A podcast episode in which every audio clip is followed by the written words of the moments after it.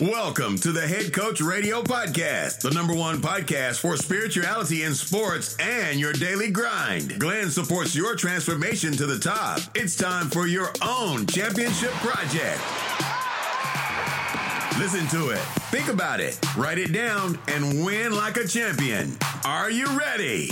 Here we go.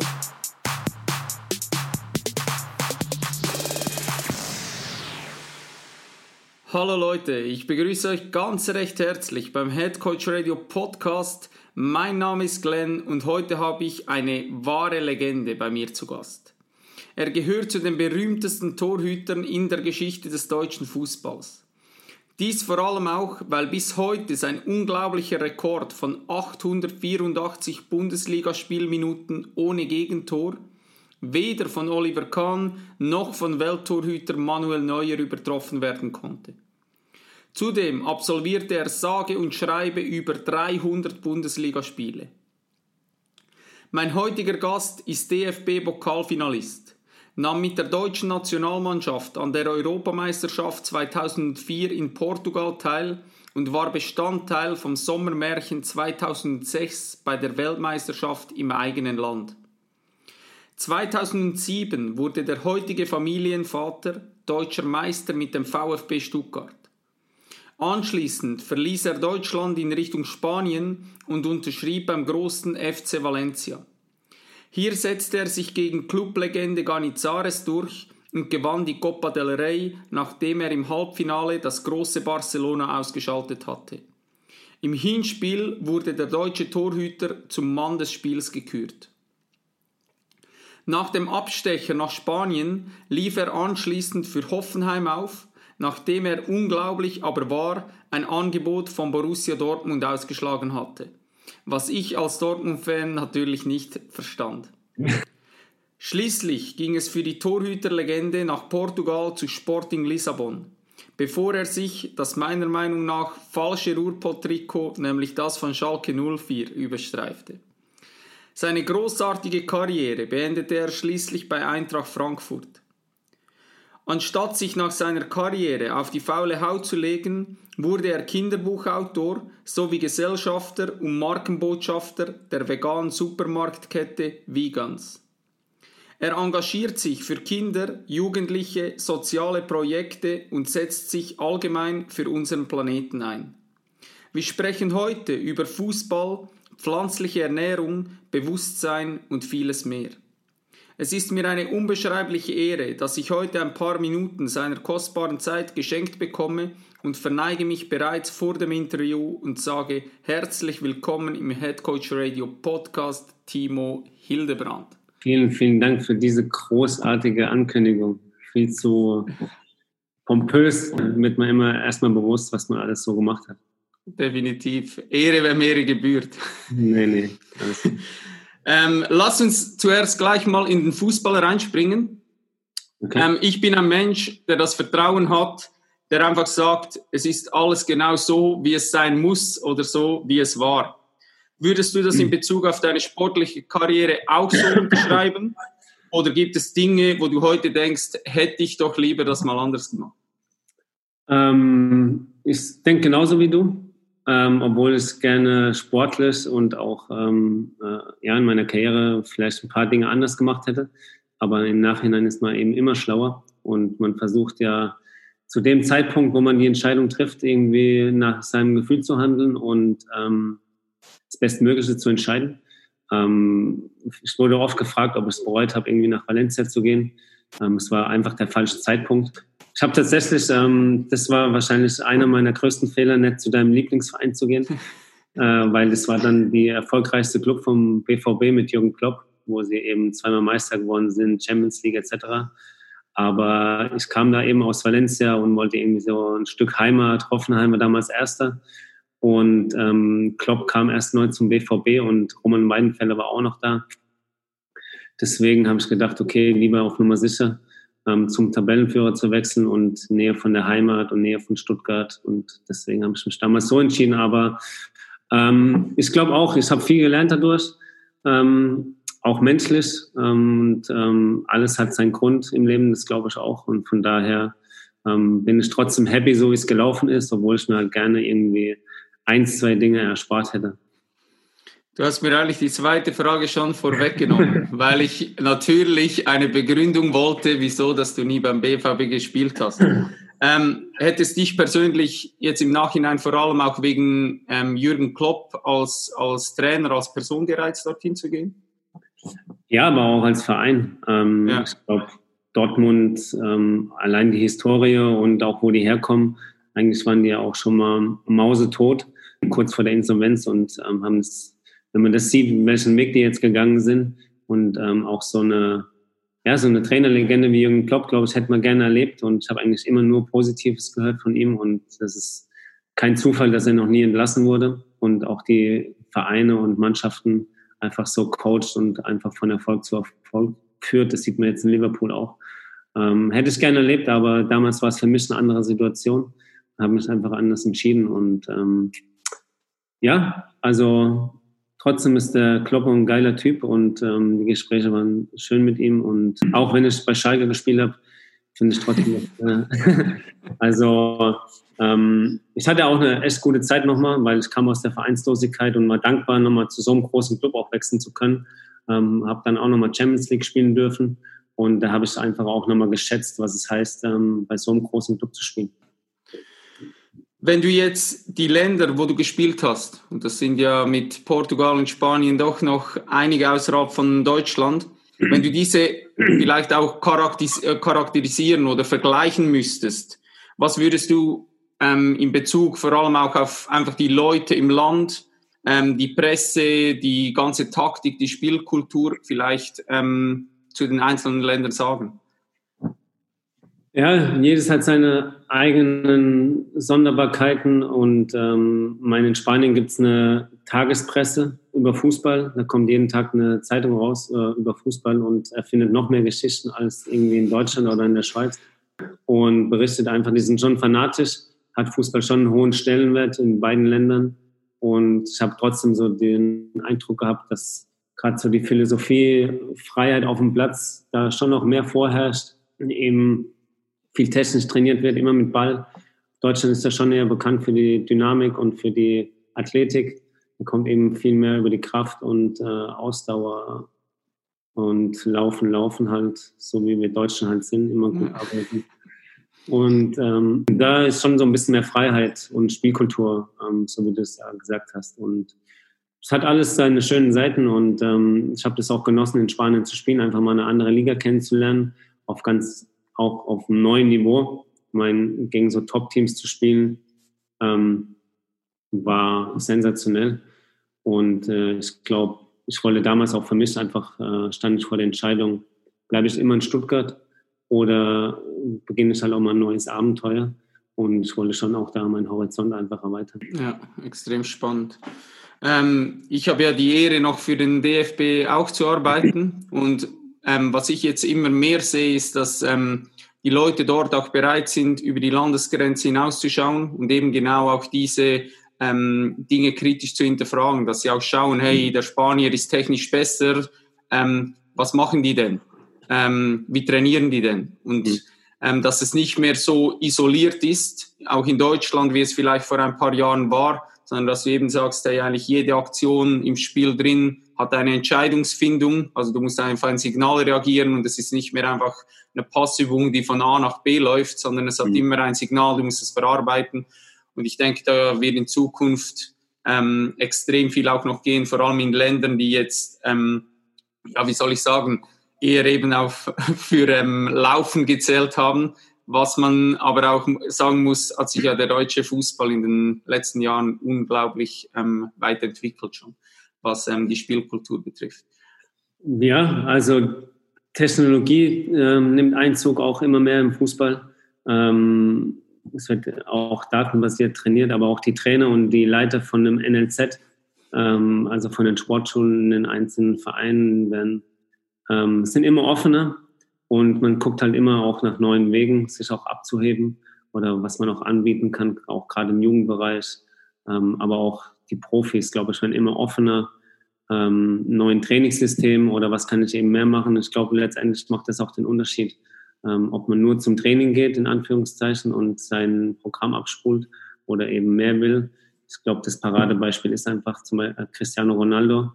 Jeden, der, mit dem ich spreche, der sagt, der ist der Erste, der kommt und der Letzte, der geht. Und dann kommt einfach der Erfolg auch nicht von ungefähr. Und glaube, ähm, aber auch gerade was so die Ausbildung angeht in den Vereinen, es wird immer besser. Die Jungs werden immer früher bereit auch für ganz oben. Ähm, ich glaube, damals war es schon eine Ausnahme, auch mit 20 Mal in der Bundesliga zu spielen. Heute hast du irgendwie 100 Bundesliga-Spiele schon. Und von daher äh, findet da schon eine große Entwicklung auch statt. Ja, sehe ich genauso. Ähm, du hast die Trainer angesprochen. Was mich interessieren würde, was zeichnet für dich ein guter Trainer aus? Und vielleicht auch in Bezug auf deine Karriere, ähm, mit wem hast du am liebsten zusammengearbeitet und weshalb? Gute Frage. Ich hatte ja von Trapattoni bis Felix Magath. Große so. Spannbreite, ja. Größer können die Gegensätze eigentlich nicht sein. Ähm, der eine hat mit Angst und Druck gearbeitet und man musste marschieren. Der andere ähm, war halt die italienische Defensivschule. Ähm, aber ich habe unglaublich gern Matthias Sammer ähm, zugehört. Der war leider nur auch ein, ein Jahr bei uns beim VfB. Den fand ich eigentlich aber auch so von der, ähm, vom Wissen einfach, von seinem Fachwissen, äh, extremer Experte einfach und super Trainer, auch super Ansprachen gehabt. Und ähm, ich glaube, einen guten Trainer, mittlerweile funktionieren Trainer anders, sind einfach eher so, ja, wie führe ich eine Mannschaft, weil ähm, ich glaube, das Wichtigste, eines der wichtigsten Themen ist heute einfach, wie bekomme ich eine Mannschaft hinter mich und äh, führe die so, dass sie auch, ähm, sage ich jetzt mal, bis zum Erbrechen irgendwie für mich auch draußen laufen. Das ist zwar so ein unterbewusstes Ding, aber das spielt eine extreme Rolle. Man sieht es immer, wenn eine Mannschaft funktioniert und auch einen guten Trainer hat, der die Mannschaft gut führt, dann ist die, ist die zu großem imstande. Man sieht jetzt noch Bayern München, aber auch bei kleinen Vereinen oder bei kleinen Mannschaften sieht man immer, wenn die Mannschaft gut funktioniert, dann ähm, kann man einfach viel viel mehr leisten. Und ich glaube, das ist eine große Aufgabe vom Trainer. Und persönlich ähm, habe ich am liebsten mit einem Torwarttrainer zusammengearbeitet. Mein äh, Lehrer Ebert Trautner, ähm, den kennen wahrscheinlich wenige, aber der war lange mein Torwarttrainer beim VfB, auch Nummer zwei mal beim VfB. Und ähm, mit dem war es einfach sensationell zu arbeiten, weil er mich einfach ähm, brutal entwickelt hat und auch wir zusammen Dinge entwickelt haben, die es wahrscheinlich zu der Zeit ähm, ja, schon ähm, bahnbrechend waren, sage ich einfach mal. Spannend, spannend. Nächste Frage ist, wie ist deine Meinung zum Frauenfußball? Also allgemein so auch, wie siehst du den Stellenwert vom Frauenfußball in Deutschland? Und mhm. was denkst du, wie sich dieser weiterentwickeln wird? Vielleicht auch, äh, auch in Bezug auf die finanziellen Aspekte.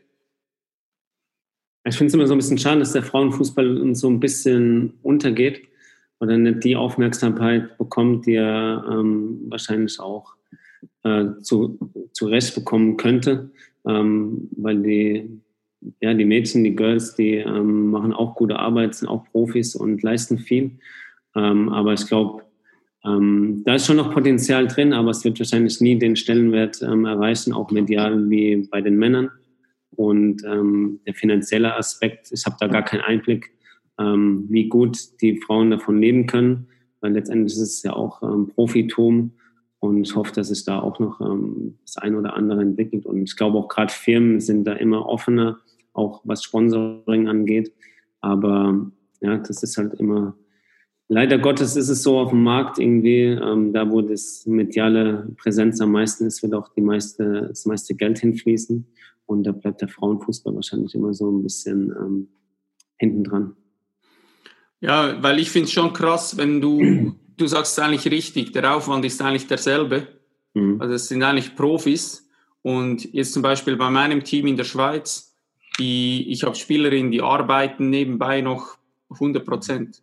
Mhm. Also die können eigentlich nur die Teamtrainings absolvieren. Mhm. Und das ist, die haben zum Teil auch einen Anfahrtsweg von eineinhalb Stunden. Mhm. Und die bekommen halt praktisch nichts und mhm. das ist halt komplett verrückt, wenn du das äh, mit dem Männerfußball vergleichst. Ich komme ja selbst eigentlich aus dem Männerfußball und dann siehst du ja oder du weißt, dass der Aufwand bei den Männern jetzt nicht größer ist. Mhm. Sondern eben, du hast vielleicht sogar noch mehr den Luxus, dass du dich mal auf eine Liege legen kannst, um äh, dich massieren zu lassen. Du hast Eisbäder, du hast alles drum und dran, ähm, musst dich eigentlich um relativ wenig kümmern. Und ja, ich habe das Gefühl, dass vor allem beim Frauenfußball aktuell noch extrem ehrlich ist. Weil es geht wirklich um den Sport, es kommt niemand dorthin, um mhm. irgendwie reich zu werden, sondern du könntest sagen, hey, wir trainieren zehnmal und die würden zehnmal kommen, weil sie halt einfach den Fußball für sich lieben. Und ich ja, habe genau, ich habe genau das Gefühl, dass das dieses äh, große Potenzial ist, vielleicht auch eben, wie du gesagt hast, für Firmen, die sagen, hey, ähm, ich habe das Gefühl, dass im Männerfußball so viel Geld drin ist, mhm. ähm, da kann ich relativ wenig entwickeln und im Frauenfußball habe ich die Möglichkeit, ähm, mit relativ wenig Geld schon relativ große Dinge bewegen zu können. Ja, ich finde es sensationell auch, wie ähm, da, also wie viel Leidenschaft ähm, äh, auch in Sportarten gelegt werden, die eben keine großen finanzielle ähm, Abwürfe äh, bringen, sage ich mal. Entschuldigung. Ähm, und deswegen finde ich es sensationell, dass die äh, Frauen da auch so viel Aufwand betreiben und ihrer Leidenschaft nachgehen. Ich glaube, das brauchst du auch. Und ähm, ja, ich meine, bei WMs und EMs gibt es ja schon immer wieder oder gibt es Berichterstattung darüber, aber es müsste schon noch ähm, mehr in den Fokus kommen. Ich bin natürlich auch der Meinung, dass das Produkt an und für sich noch besser werden muss. Also du musst auch die Qualität noch steigern, dass wirklich, wenn jemand als neutrale Person sich hinsetzt und klar nicht immer den Vergleich zieht zum Männerfußball, vor allem was das, äh, was die Physis betrifft, aber alleine einfach vom, vom technischen Aspekt her sagen kann, hey, das ist unterhaltsam, das macht richtig Spaß, um zuzuschauen. Und da denke ich, sind einfach alle Vereine auch äh, individuell befragt. Aber du siehst ja alleine an der äh, Weltmeisterschaft, die jetzt war, ähm, du fühlst mittlerweile Stadien und ja, auch die Qualität ist einfach, hat extrem zugenommen. Mhm. Ähm, wie siehst du persönlich das Thema Geld allgemein im Fußball? Und was denkst du, in welche Richtung wird sich das zukünftig ähm, so ein bisschen hinentwickeln? Denkst du vielleicht sogar, dass es eine Gegenbewegung gibt oder steigt das hoch ins Unermessliche? Ja, ich weiß nicht, wo die Spitze ist oder wo das Ende, ähm, wenn das Ende irgendwann mal kommt. Aber ich glaube auch gerade Fans ähm, werden immer sensibler und ich weiß auch nicht, wie, also wo es einfach noch hinführen soll. Ähm, es ist schon absurd, wie viel Geld mittlerweile da im Umlauf ist und wer alles partizipiert, von Beratern über Manager oder keine Ahnung wer noch alles. Und ich glaube, irgendwann ist schon wahrscheinlich mal eine Grenze auch erreicht, wo man es dem normalen Fan nicht mehr verkaufen kann. Ähm, von daher, es wird immer, ähm, ja, so viel Geld, schätze ich mal, im Umlauf bleiben. Aber ich weiß nicht, ob das noch groß steigerbar ist. Auch gerade in der aktuellen Zeit ähm, sind Leute, wie gesagt, noch sensibler. Ähm, jeder muss dreimal gucken mittlerweile, äh, auf den Euro, wo er sein Geld hingibt. Es gibt viele Unternehmen jetzt, die Insolvenz anmelden müssen und ähm, ich glaube, das wird sich vielleicht neu regulieren. Ja. sehe, ich, sehe ich ähnlich, weil ich das Gefühl habe, genau jetzt in dieser Krisenzeit ähm, kommt auch mehr Bewusstsein, dass du einfach auch merkst, hey, die Stadien sind leer. Mhm. Ähm, wir brauchen diese Leute. Also es kann nicht mehr sein, dass ich mit meiner Familie kein Spiel schauen kann. Und ähm, die Preise sollten halt so sein, dass auch eben, ich sage, eine Familie irgendwie im Ruhrpott sich ähm, Dortmund anschauen kann, als Beispiel jetzt. Ja, klar. Nee, du hast recht, absolut. Ähm, da darf man nichts überziehen und man darf eben die Basis nicht verlieren, auf jeden Fall. Ja.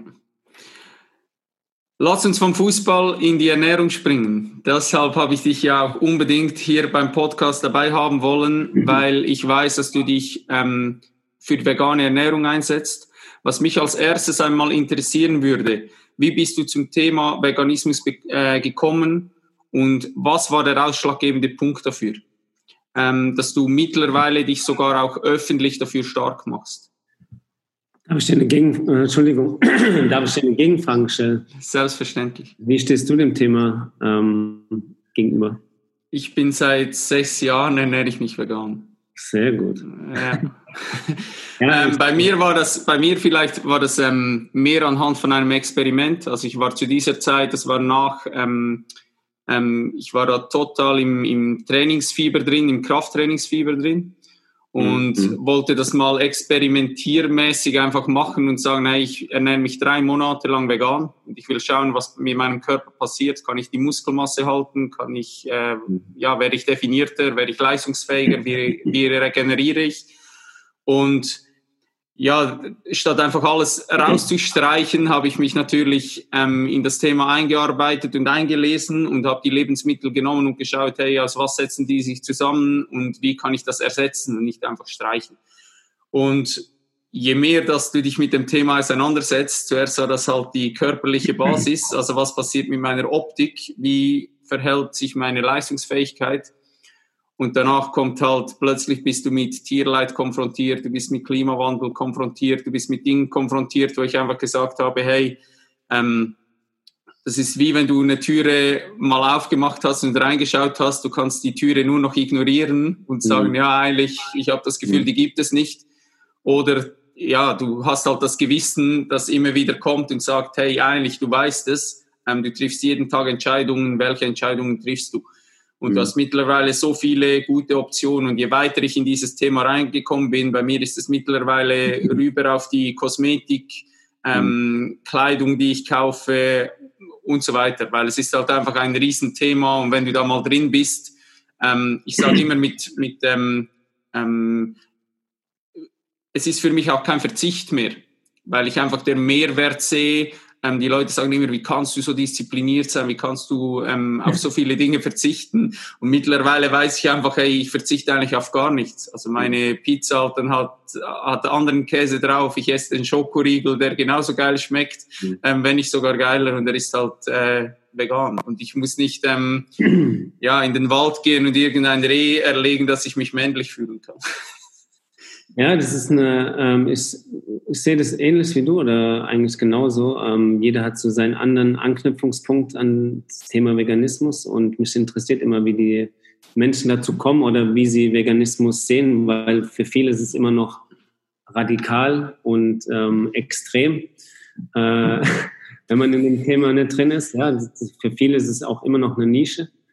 Und ich bin ja in dem Thema jetzt auch schon länger drin. Und es ist genau wie du sagst, wenn man sich mit dem Thema auseinandersetzt, egal wie man dazu kommt, ob man es aus gesundheitlichen Gründen macht oder Massentierhaltung, Klima, Umwelt, egal. Ähm, man kann es eigentlich nicht mehr ignorieren.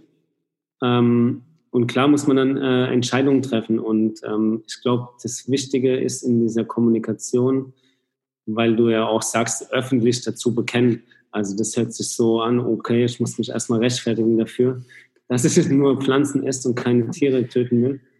Also das ist schon so, was einfach in unseren Denkmustern verankert ist, ähm, wie wir auch selber groß geworden sind. Wir kommen ja, unsere Eltern kommen aus der Nachkriegszeit und wo es eben, ja, wo es einfach normal ist und da hat auch diese massenhafte Industrialisierung ähm, von Lebensmitteln begonnen ja, wie du sagst, wenn man sich wirklich bewusst ernähren will und guckt, was ähm, in den Lebensmitteln drin ist, dann kann man eigentlich die Augen nicht mehr verschließen. Und ähm, ja, das ist einfach mein Lifestyle geworden auch. Ich bin auch kein hundertprozentiger Veganer, sage ich immer. Wenn ich jetzt mal eine Pizza essen gehe oder als ich jetzt in Portugal war, habe ich auch mal Fisch gegessen und so. Aber man darf einfach nicht dogmatisch unterwegs sein und den Leuten mit dem erhobenen Zeigefinger sagen, du musst, du musst, weil dann kriegst du immer nur Abwehrreaktion. Und ich erlebe das immer wieder. Man kommt direkt in so eine Grundsatzdiskussion, die ich eigentlich gar nicht mehr führen will. Und ich glaube, man muss den Leuten einfach durch Produkte, aber auch durch Geschmack ähm, einfach davon ja, überraschen und überzeugen, dass eben pflanzliche Ernährung allein das Wort auszutauschen, vegan mit pflanzlicher Ernährung, dann gewinnst du schon mal irgendwie die Leute. Das ist echt verrückt. Und das ist, glaube ich, so, ja, worum es einfach geht. Also man sieht es auch immer wieder, immer mehr Firmen machen mehr Umsatz mit vegetarisch, veganen Produkten und im Endeffekt geht es denen auch nur um Business und das ist einfach auch kein Trend mehr oder irgendwas, wo ähm, vorübergeht das bleibt und es ist einfach auch die Zukunft, weil wir können uns das gar nicht anders leisten. Ja, sehe ich genauso. Ähm, was war jetzt genau, also wie ist diese pflanzliche Ernährung überhaupt in dein Leben gekommen? Also ich habe mich leider zu spät damit auseinandergesetzt oder ähm, am Ende meiner Karriere habe ich mich immer mehr damit äh, befasst und ähm, letztendlich der Startpunkt war auch ein Invest in äh, vegane Marke eben mittlerweile. Es ist keine Supermarktkette mehr Vegans. Es war deren ähm, Anfangsziel, überall Supermärkte zu eröffnen, was sie auch gemacht haben. Aber mittlerweile gibt es eben von Vegans, ich glaube mittlerweile 120 Produkte, die sie halt mhm. vertreiben im LEH und ähm, allein diese, diese Transformation und ähm, es gibt so viele unzählige Marken, ähm, die einfach auf Veganismus setzen. Also es war so mein Startpunkt, da habe ich mich immer mehr damit auseinandergesetzt und ähm, dann kommt einfach das eine zum anderen. Auch so extrem viele Dokumentationen gibt es mittlerweile. Du hast bestimmt auch Game Changers gesehen, schätze ich mal. Und ähm, ich finde immer, wenn man aus so einem Film rausgeht, dann hat man das, dann hatte ich das Gefühl, okay, ich muss jetzt unbedingt vegan werden und so. Und das ist so ein Prozess. Ähm, jeder, der darüber redet und es gut findet, kann vielleicht so ein bisschen Input geben. Und wenn nur einer statt achtmal äh, in der Woche Fleisch isst und dann nur noch zweimal, dann hat man, glaube ich, schon gewonnen. Also ist die Arbeit die richtige Richtung. Was ich äh, genauso sehe wie du, ist einfach dass das Missionieren überhaupt nicht funktioniert. Also ich weiß nicht, wie das bei dir war, wo ich ähm, so immer mehr mich mit dieser Thematik auseinandergesetzt habe, hatte ich auch zu Beginn extrem viel Frust in mir drin. Und ich habe dann gedacht, hey, das kann doch nicht sein, dass die Leute das nicht sehen. Und ich wollte irgendwie, dass die ganze Welt sofort von einer Sekunde auf die andere alle sich vegan ernähren und ähm, dieses Bewusstsein auch bekommen für die Umwelt, für die Tiere und so weiter. Und dann irgendwann merkst du, hey, ähm, das ist völlig kontraproduktiv. Mhm. Wenn du das Ganze einfach vorlebst und die Leute sehen, hey, ähm, du bist fit, ähm, du kannst Muskelmasse halten, du regenerierst schnell, du schläfst gut, du bist ähm, geistig fit, du bist ausgeglichen, du hast keine Stimmungsschwankungen. Nicht, dass das jetzt nur mit der Erne veganen Ernährung zu tun hat, aber die Leute kommen dann und sagen, hey, ist extrem spannend, ich wusste gar nicht, dass du das magst, wieso machst du das? Mittlerweile, wie du gesagt hast, wenn ich merke, dass ich eine Unterhaltung führen müsste auf ähm, einfach einem ganz anderen Level, also wo ich merke, die andere Person hat sich noch gar nie mit der Thematik auseinandergesetzt, sondern es geht wirklich nur um Konfrontation. Mhm. Dann sage ich auch, hey, es soll jeder machen, was er will. Ich will gar nicht zu groß ähm, in dieses Thema so reinspringen. Wenn jemand sagt, hey, ich habe mich mit dem Thema auseinandergesetzt, ich sehe das so und so und so, weil ich habe mich zum Beispiel auch extrem in Paleo ähm, eingelesen, weil ich einfach wusste, hey, was ähm, predigt in Anführungsschlusszeichen sozusagen die Gegenseite. Also was sind dort die Argumente? Weil ich immer sage, du kannst relativ schnell dich auch in einem Thema verlieren, mhm. ähm, wenn du nicht äh, offen bleibst dem gegenüber. Das sehe ich genauso. Wie hat dein Umfeld darauf reagiert?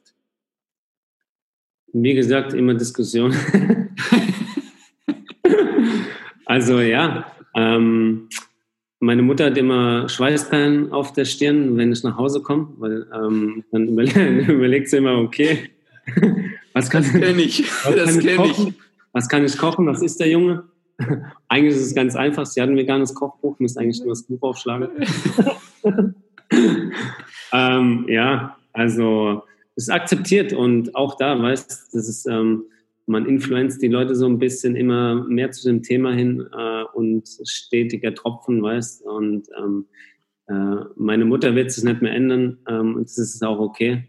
Äh, für sie ist äh, in Anführungszeichen Essen Lebensqualität, obwohl ich ja immer versuche zu vermitteln, eigentlich, eigentlich genau das Gegenteil. Sie nimmt sich da so ein bisschen Lebensqualität auch gegen später und ähm, ist auch mein Antrieb, weißt ich will später äh, im hohen Alter auch noch fit sein, mit meinem Sohn ähm, das Leben genießen können, agil sein. Und ähm, ich bin jetzt zweimal in der Hüfte operiert worden, also arthroskopiert. Und ähm, deswegen auch viel Yoga und gesunde, bewusste Ernährung ist, glaube ich, echt ein großer Schlüssel, der immer noch unterschätzt wird, auch gerade im Leistungssport. Aber immer mehr kommen dahinter. Und ähm, das ist auch so mein Antrieb, warum ich das mache, ohne jetzt irgendwie dogmatisch unterwegs zu sein. Ja, bei mir ist es lustig, meine Mutter wurde eher sogar bewusster. Also sie ernährt sich nicht vegan, mhm. aber sie musste sich automatisch, wenn sie mich einladen wollte, musste sie sich zwingend mit Ernährung auseinandersetzen. Und mein Bruder, der, das ist übrigens noch lustig, der ist schon viel länger vegan als ich. Und ich habe den immer ausgelacht. Also dann waren wir eingeladen, der ist mit seinen eigenen Oberschienenburger, die er gebastelt hat, gekommen. Und ich habe gesagt, hey, du bist der größte Spaß, den ich kenne. Das kann doch nicht sein, dass wir in der gleichen Familie groß geworden sind. Du bist kein Mann und alles drum und dran. Und je mehr ich mich mit dem Thema auseinandergesetzt habe, und er blieb immer ruhig, und wo ich dann einmal zu ihm zu, äh, auf ihn zugegangen bin und gesagt habe, hey, ich habe mich mit dem Thema auseinandergesetzt, ist ja krank und so hat er gesagt, ja, was denkst du? Ich mache das als, äh, einfach nur als Spaß. Aber meine Mutter auf jeden Fall, am Anfang waren die, die, ähm, die Mahlzeiten, die sie gekocht hat, waren dann immer zuerst mal vegetarisch, weil sie diese Differenzierung nicht machen konnte. Ja, da ist nur ein bisschen Käse dran, ja, da ist nur ein bisschen das. Aber jetzt mittlerweile muss ich sagen, die, ist, äh, die hat voll den Durchblick äh, gekriegt. Mhm. Was waren deine persönlichen Benefits? Die du daraus gezogen hast, wo du jetzt wirklich sagen kannst, weil ich finde das immer schwierig, weil mittlerweile, auch wenn mich die Leute fragen, hey, regenerierst du besser, schläfst du besser, ich muss immer sagen, eigentlich müsste ich für eine gewisse Zeit mich wieder anders ernähren, dass ich überhaupt ähm, mhm. diese Differenzierung wieder machen kann. Ja, das stimmt. Aber du hast schon aufgezählt, weißt ähm, dadurch, dass ich es am Ende meiner Karriere erst gemacht habe, kann ich sportlich auch gar nichts sagen. Aber egal mit wem man redet. Und ich kenne auch ein paar aktive Sportler, die sich auch vegan ernähren, die sagen auch viel bessere Regeneration, viel weniger Entzündung im Körper. Ähm, man regeneriert schnell und äh, man schläft besser. Ähm, und es ist einfach dieses Denkmuster, glaube ich, was man aufbrechen muss. Du hast die Muskelmasse angesprochen und so. Ähm, es gibt genug oder es gibt wahrscheinlich viel bessere pflanzliche Proteine ähm, als tierische, die viel besser zu verarbeiten sind. Und ähm, ja, ich mache kaum Sport außer Yoga, aber obwohl es auch heftig ist oft oder ja. heftig sein kann. Ähm, vor, all, vor, allem als ehemaliger Fußballer, oder? Absolut. Die meisten sind eh verkürzt. Und ähm, ja, ich ziehe da einfach extrem viel Benefit raus, ähm, weil ähm, ja, dieser Lifestyle und ich kann jetzt nicht mehr joggen gehen, ich fahre ab und zu mal Fahrrad und so und ich mache jetzt nicht extrem Kraftsport, äh, immer mal wieder so ein bisschen, aber ich halte mein Gewicht, äh, ich fühle mich gut und von daher fühle ich mich einfach rundum wohl und ich glaube, das ist nicht nur so ein Benefit, sondern eben auch dieser gesamte Lifestyle, was extrem wichtig ist und den man einfach auch dann lebt oder eben es auch sein lässt. Ja, sehr cool. Wieso denkst du, sind relativ wenig Spitzensportler noch auf die vegane Ernährung gekommen. Also vor allem ich persönlich, vielleicht ähm, ist das auch ein falscher Eindruck von mir, aber ich habe das Gefühl, dass die vegane Ernährung nur ganz punktiert so ein bisschen Einzug gehalten hat, vor allem in den Fußball. Ja, ich glaube, weil es halt immer noch so diesen Stempel hat, dieses Dogma, ähm, extrem zu sein oder mir fehlt Protein oder ähm, keine Ahnung, ich sterbe, weil ich kein B-Vitamin 12 habe. so, es hat halt immer noch diesen Stempel. Aber ich glaube, das ändert sich, weil es gibt genügend Vorbilder und die sind extrem wichtig, wie das Paradebeispiel ist für mich so Lewis Hamilton, weil der ist auch öffentlich und der steht zu dem Thema und ist extrem, auch wie er es lebt, hat seine eigene Burgerkette. Also es kommt immer mehr Einzug und ähm, es gibt genügend Top-Spitzenathleten, die einfach sich pflanzlich ernähren. Und ähm, ich glaube, das braucht einfach noch ein bisschen Zeit. Hast du das Gefühl, dass es im Fußball auch sein könnte, was immer eine Überlegung auch von mir ist, ist, wenn du das als Einzelsportler machst, ist das ja noch um einiges einfacher, wie wenn du zum Beispiel jetzt in einem Team mit der Mannschaft essen gehst und du bist halt der Veganer. Und das braucht ja auch immer so ein bisschen, ähm, ja, ich sag mal, die, die das Selbstbewusstsein, dass du sagst, hey, ich stelle mich dorthin, ich bin mir bewusst, dass wahrscheinlich Fragen kommen werden. Ähm, oder sage ich dann einfach, ach komm, lass gut sein, ich bin einfach so wie die anderen. Ich glaube, die Akzeptanz ist größer geworden. Also man wird nicht mehr, ich sage jetzt mal in Anführungszeichen, diskriminiert dafür. Ja. oder ausgelacht. ähm, weil es eben immer mehr kommt und ähm, also schon auch einfach, für mich ist es angekommen in der Gesellschaft.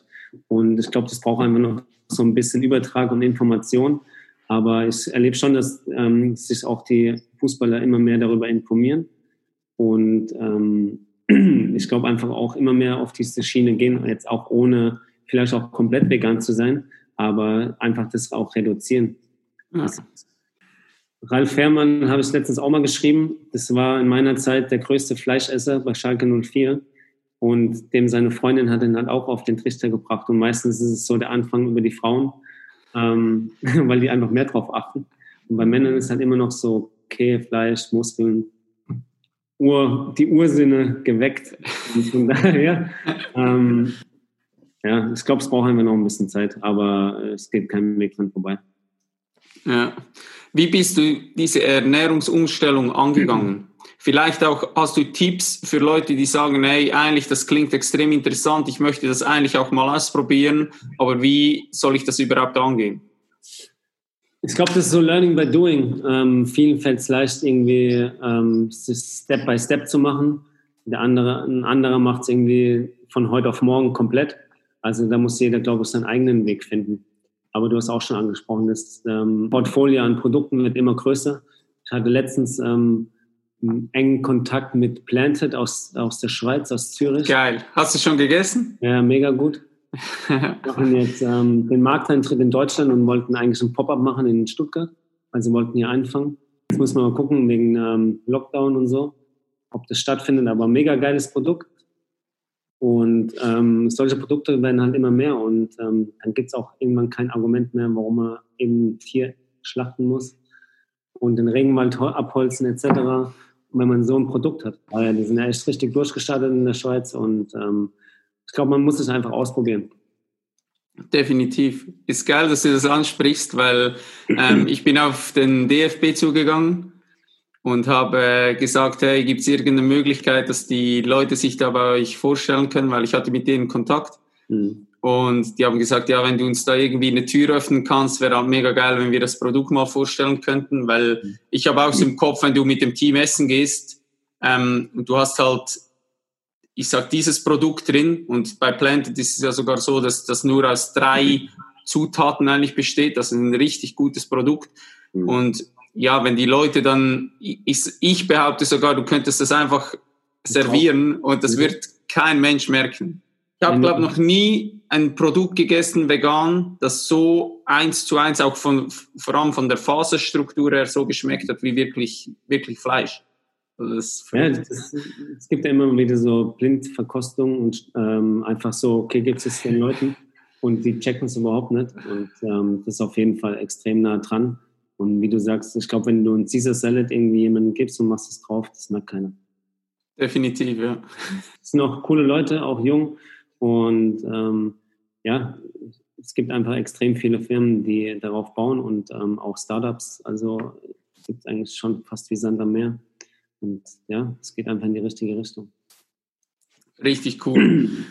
ähm, ich habe schon zu Beginn gesagt bei deiner Vorstellung, ich habe das Gefühl, dass du über ein sehr hohes Bewusstsein verfügst. Also einfach, dass du, du hast Dankbarkeit für kleine Dinge im Leben, du stellst die Familie ähm, an erste Stelle, du hast so diese Verbundenheit mit der Natur, auch wenn man dich auf Instagram ähm, ein bisschen verfolgt. Und einfach ja, auch dieser Veganismus, der kommt ja auch aus einem gewissen Bewusstsein heraus. Also du hast äh, die Liebe zu den Lebe, äh, Lebewesen, diesen Gerechtigkeitssinn und auch diese, diese Hilfsbereitschaft. Was mich interessieren würde, wie bist du zu diesem Bewusstsein gekommen? Also ich, ich habe das Gefühl, das Bewusstsein ist so ein schleichender, ein schleichender Prozess, der durch gewisse Inputs, das kann Yoga sein, das kann Meditation sein, das kann vegane Ernährung sein, das kann einfach ähm, ein Buch sein, wo du irgendwie mal merkst, hey, da gibt es mehr.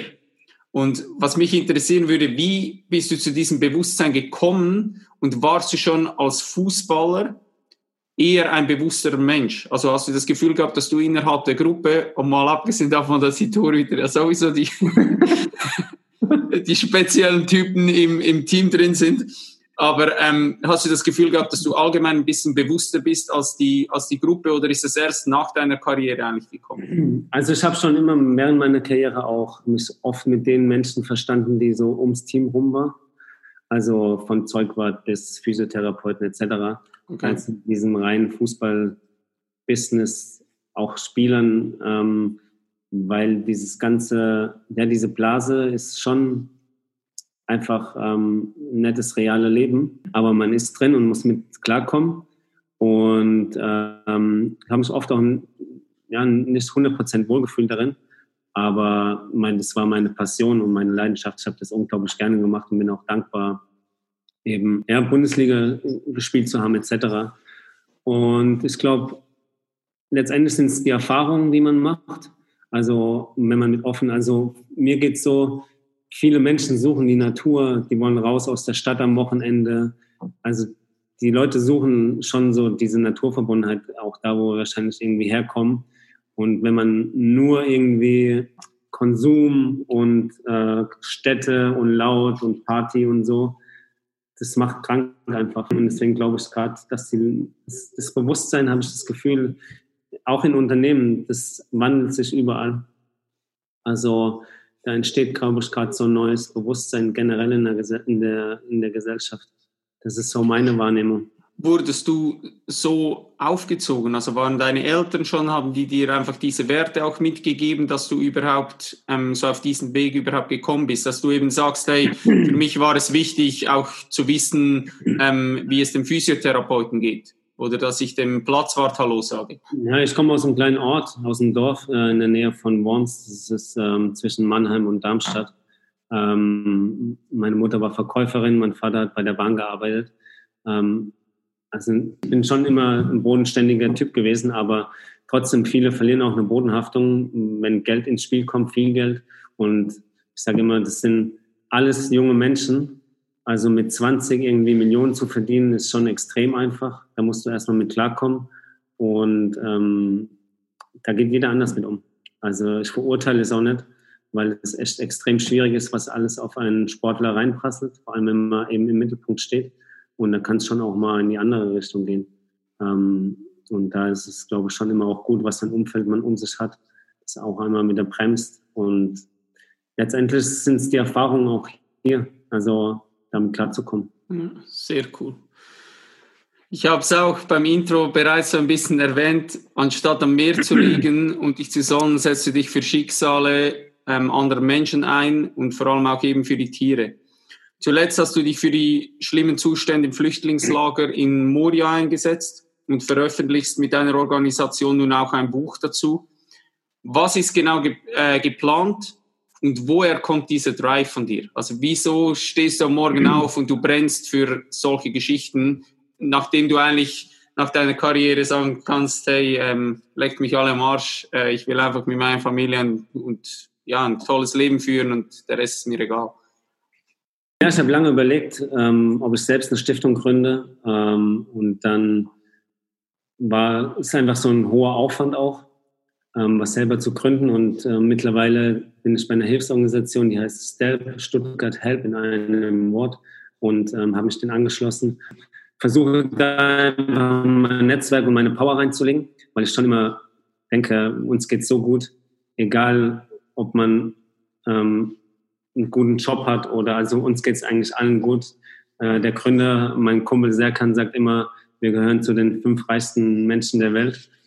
Ähm, es gibt einfach so extrem schlimme Schicksale. Und ähm, ich war schon in Flüchtlingslager in der Türkei.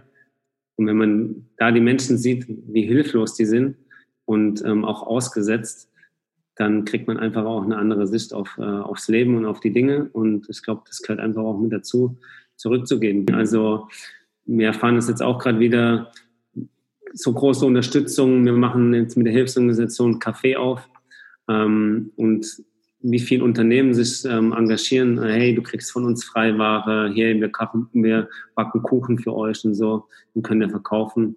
Und das ist echt mega.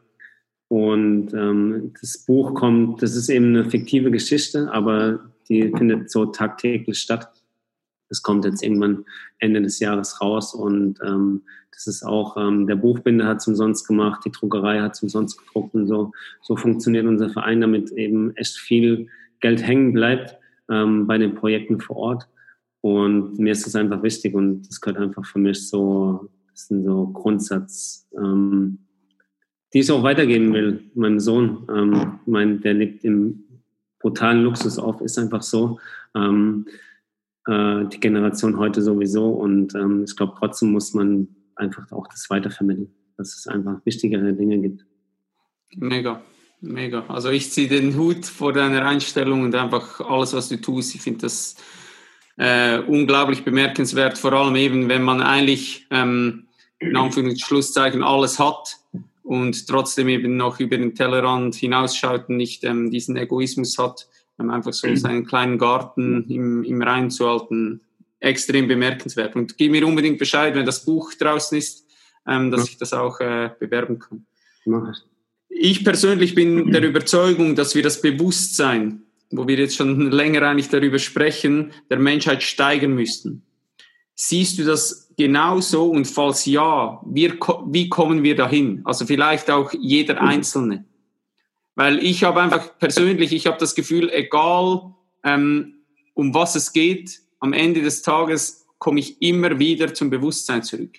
Wenn dir nicht bewusst ist, dass wir ein Plastikproblem auf der Welt haben, wenn du nie irgendwie im, im Meer gestanden bist und merkst, hey, um mich herum schwimmt Plastik, wieso sollst du, ähm, ich übertreibe jetzt, eine Bambuszahnbürste verwenden?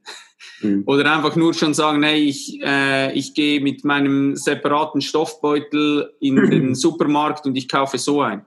Und am Ende des Tages ist es fast bei allem meiner Meinung nach so, dass einfach das Bewusstsein der Menschen fehlt, dass sie gar nicht aktiv werden. Weil oft habe ich auch schon erlebt, wenn du den Leuten dann sagst, hey, es ist eigentlich so und so, oder hast du mal überlegt, ähm, dass das und das ein Problem sein könnte, dann sagen die Leute oft, ach, das habe ich gar noch nie, das war mir gar nicht bewusst.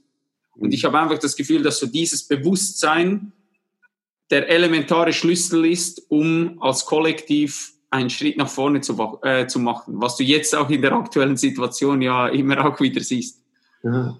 Ich glaube, es geht immer über die Emotion. Wenn du Menschen an der Ehre packst oder eben emotional berührst, dann kriegst du sie. Ähm, mit dem Finger auf jemanden zu, sagen, zu zeigen und zu sagen, hey, du bist böse, weil du Fleisch isst, das bringt nichts. Das hat man ja schon. Ich habe da ein gutes Beispiel. Ähm, es gibt von Peter, der, Hilfs-, äh, der ähm, Tierschutzorganisation, da gibt es einen Truck. Und du kannst praktisch ähm, mit dem Hasen live reden. Und du bist mit so einer VR-Brille ausgerüstet und du gehst dann durch so verschiedene Räume. Und der Hase, den du praktisch auf der VR-Brille siehst, der spricht aber durch eine Live-Person, also eine Person spricht wirklich mit dir und du antwortest. Und das ist so emotional, weil der dich genau auf diese Themen anspricht und es toucht die Leute. Und ich glaube, nur so kann irgendwie ein Umdenken irgendwie auch stattfinden. Dass wir das im Alltag immer irgendwie wieder vergessen, ist, glaube ich, ja, menschlich. Und ähm, ja, ich glaube, wenn die Leute emotional berührt werden, fangen sie an nachzudenken und dann eben auch aktiv Dinge zu verändern. Ich, ich finde es unglaublich spannend, dass du das sagst, weil ich war auch der Meinung, dass ähm, dafür sind, und trotzdem kam ich so zu diesem Punkt, wo ich für mich so gesagt habe, hey, was schockt mich eigentlich noch? Also was müsste ich jetzt sehen, wo ich wirklich, also wo ich am Abend nicht schlafen kann? Weil ich habe das Gefühl, wir sind emotional schon so abgestumpft, weil du einfach so, es ist gar nicht mehr früher, wenn du irgendwie ein Bild gesehen hast von einem Kind, das komplett verhungert irgendwie auf der Straße liegt, dann hat, das hast du, habe ich persönlich das Gefühl, das hast du irgendwie mitgetragen. Und mittlerweile bist du so zu bombardiert, einfach nur von Gewalt, eben ähm, ähm, Leid, einfach so diese ganzen Thematiken, wo du einfach, du, du, du scrollst durch einen, durch irgendwie einen Newsfeed und du wirst zu bombardiert, hier das, hier das, hier das. Und ich habe mich so gefragt, hey, was müsste passieren? Was für eine Meldung müsste kommen, dass ich wirklich so stehen bleibe und sage, hey, krass, echt krass. Das beschäftigt mich so jetzt den ganzen Tag. Weil ich sage auch, dass das passiert, dass du sagst, hey, es ist krass und es dich kurz beschäftigt und berührt, bin ich total der Meinung. Aber die Frage ist, nimmst du das wirklich mit oder sagst du, kaum ist so dieses Handy vielleicht wieder weggelegt, bist du schon wieder bei der nächsten Tätigkeit und eigentlich ist es dir egal, ob das Flüchtlingslager in Moria jetzt brennt. Weißt du, zum Beispiel, wenn ich mir den, den, den Clip angeschaut habe von äh, Joko und Klaas, was sie da gemacht haben, ist ja mega cool. Und es war so ein Wachrüttler und plötzlich waren einige Leute waren geschockt. Aber wie viele Leute wurden dann effektiv haben sich dann mit der Thematik auseinandergesetzt, oder? Also ich sag, du bist an einem Punkt, du sagst, hey, ähm, ich beschäftige mich mit der Thematik, ich schreibe ein Buch und so weiter. Und ja, andere ist einfach Handy weg und vergessen.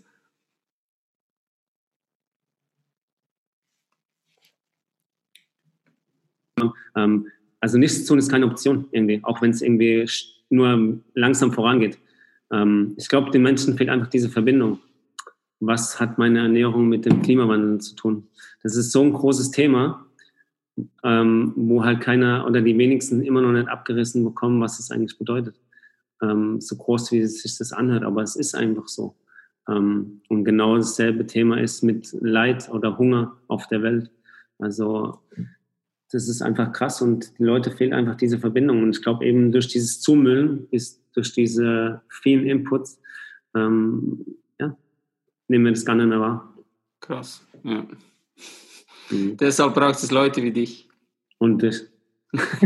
Dankeschön. ähm, wie kann man deine Projekte unterstützen? Gibt es da irgendwie eine Möglichkeit? Ähm, ja, wir sind jede Spende dankbar. Wie gesagt, unser Verein heißt Step. Könnt ihr euch gerne auf Insta oder auch ähm, auf der Seite anschauen.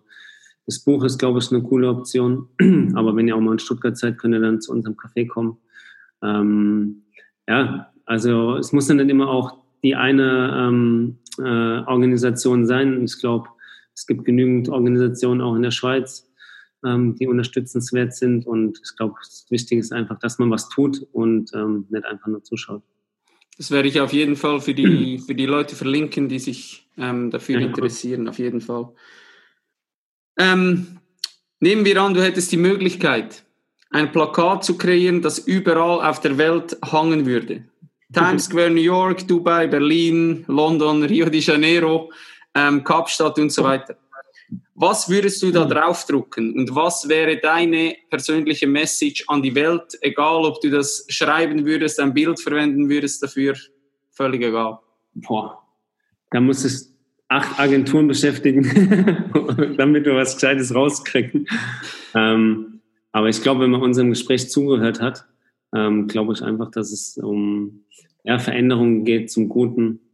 Ähm, es ist echt schwierig, da so eine Message ähm, zu finden, glaube ich. Aber ich glaube, das Bewusstsein ist echt ein großes Thema. Äh, diese Veränderung, einfach gute Dinge und auch sich nicht ähm, zu schade dafür zu sein, einzustehen, weil du gesagt hast, ganz am Anfang irgendwie gar, ja, so Outing, ich lebe vegan. Also, dass man einfach für die Dinge einsteht, die äh, gut sind. Und ich habe schon Hoffnung, dass es ähm, immer mehr einfach dem zuwenden, ähm, weil es einfach auch mitbekommen und ähm, auch einfach dieser Impact von großen Firmen enorm ist. Und ich erlebe schon, dass die ein oder andere, es werden einfach immer mehr. Und das macht eigentlich die Hoffnung. Aber diese eine Message müssen wir mal eine Werbeagentur beauftragen, die aus dem Gespräch ähm, eine Message formt. Ich finde es extrem cool, dass du das sagst, ähm, dass ähm, immer mehr Leute darauf kommen und dass du das Gefühl hast, es geht was, weil es tut immer wieder gut, mit Leuten wie dir zu sprechen, weil ich manchmal das Gefühl habe, oder ich sage das auch zu meiner Freundin oft, ich sage einfach so, hey, wir leben so in einer kompletten Bubble drin. Mhm. Ich habe so das Gefühl, hey, alle um mich herum ähm, werden bewusster, alle sind irgendwie ja connected zur Natur und allem drum und dran. Und dann hast du irgendwie ein Familienfest oder so und du merkst halt, hey, ich bin der einzige Mensch in diesem Raum von irgendwie weiß ich wie vielen Leuten, die kein Fleisch essen und du denkst einfach, hey, ich, ich lebe so in einer Bubble drin, ähm, weil du halt einfach, ja, du ziehst auch diese Menschen an, du bist, du bewegst dich in diesem Umfeld drin mhm. und ähm, deshalb tut es immer gut, weil ich habe persönlich natürlich, wenn ich mich dann, wenn ich diese Frage auch gestellt bekommen würde, würde ich auch sagen, nein, die Welt wird bewusster, es gibt immer mehr Leute, die sich für das Thema interessieren, aber manchmal ähm, ist es doch nicht in diesem, ich sage nicht in diesem, es passiert nicht in diesem Tempo, wie ich mir das wünschen würde oder wie ich mir das vielleicht manchmal einrede. Ich denke auch manchmal, Beispiel Toilettenpapier. Wie dumm ist, sind die Leute, dass die jetzt wieder Toilettenpapier kaufen? Dann denke ich auch manchmal, hey, habt ihr nichts gelernt eigentlich? Wie dumm seid ihr? Das ist Wahnsinn, ne? das wieder. Warum machst du das wieder? ja. Also, okay. Ja, wie gesagt, ähm, nichts tun ist keine Option. Ich glaube, das geht nur über den Weg und ähm, die Hoffnung. Ja, definitiv. Timo, wir sind fast am Ende. Ich würde dir noch zehn Satzanfänge geben, die du einfach spontan beendest. Das ist immer das Schwierigste. Sowas. Fußball ist Leidenschaft, Passion, ähm, geilster Job der Welt. Meine Morgenroutine besteht aus. Boah. Ähm, ich trinke Kaffee noch tatsächlich ähm, morgens. Äh, ich versuche Yoga zu machen, auch wenn es nicht lang ist.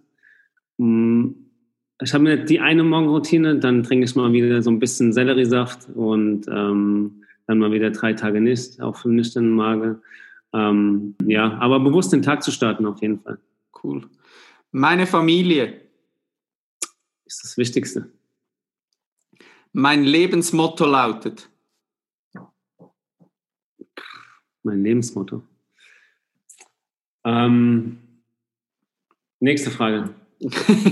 Eigentlich am, äh, beantworte ich die am Ende, versuche.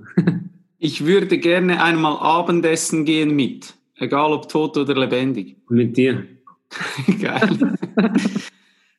Die Welt wird in den nächsten zehn Jahren sich extrem verändern, zum Guten verändern. Gut. Wenn ich ein Allwissender treffen würde, würde ich ihn fragen. Boah. Wie, oh Gott, ach Gott. ein Allwissenden. Keine Ahnung, was ich ihn fragen würde. ich würde mit dem essen gehen. Geil. Da, da, kriegst du mehr Fragen vielleicht. Ja, du bist ausgeladen. Geld ist. Ähm, Geld ist, ähm, ja, elementar, auf jeden Fall, klar. Und ähm, ich habe das schon irgendwie oft gesagt, so eine Sorge für mich persönlich ähm, weniger im Leben, weil viele Leute da wirklich auch kämpfen. Ähm, aber Geld ist nicht alles. Der schönste Ort, an dem ich jemals war.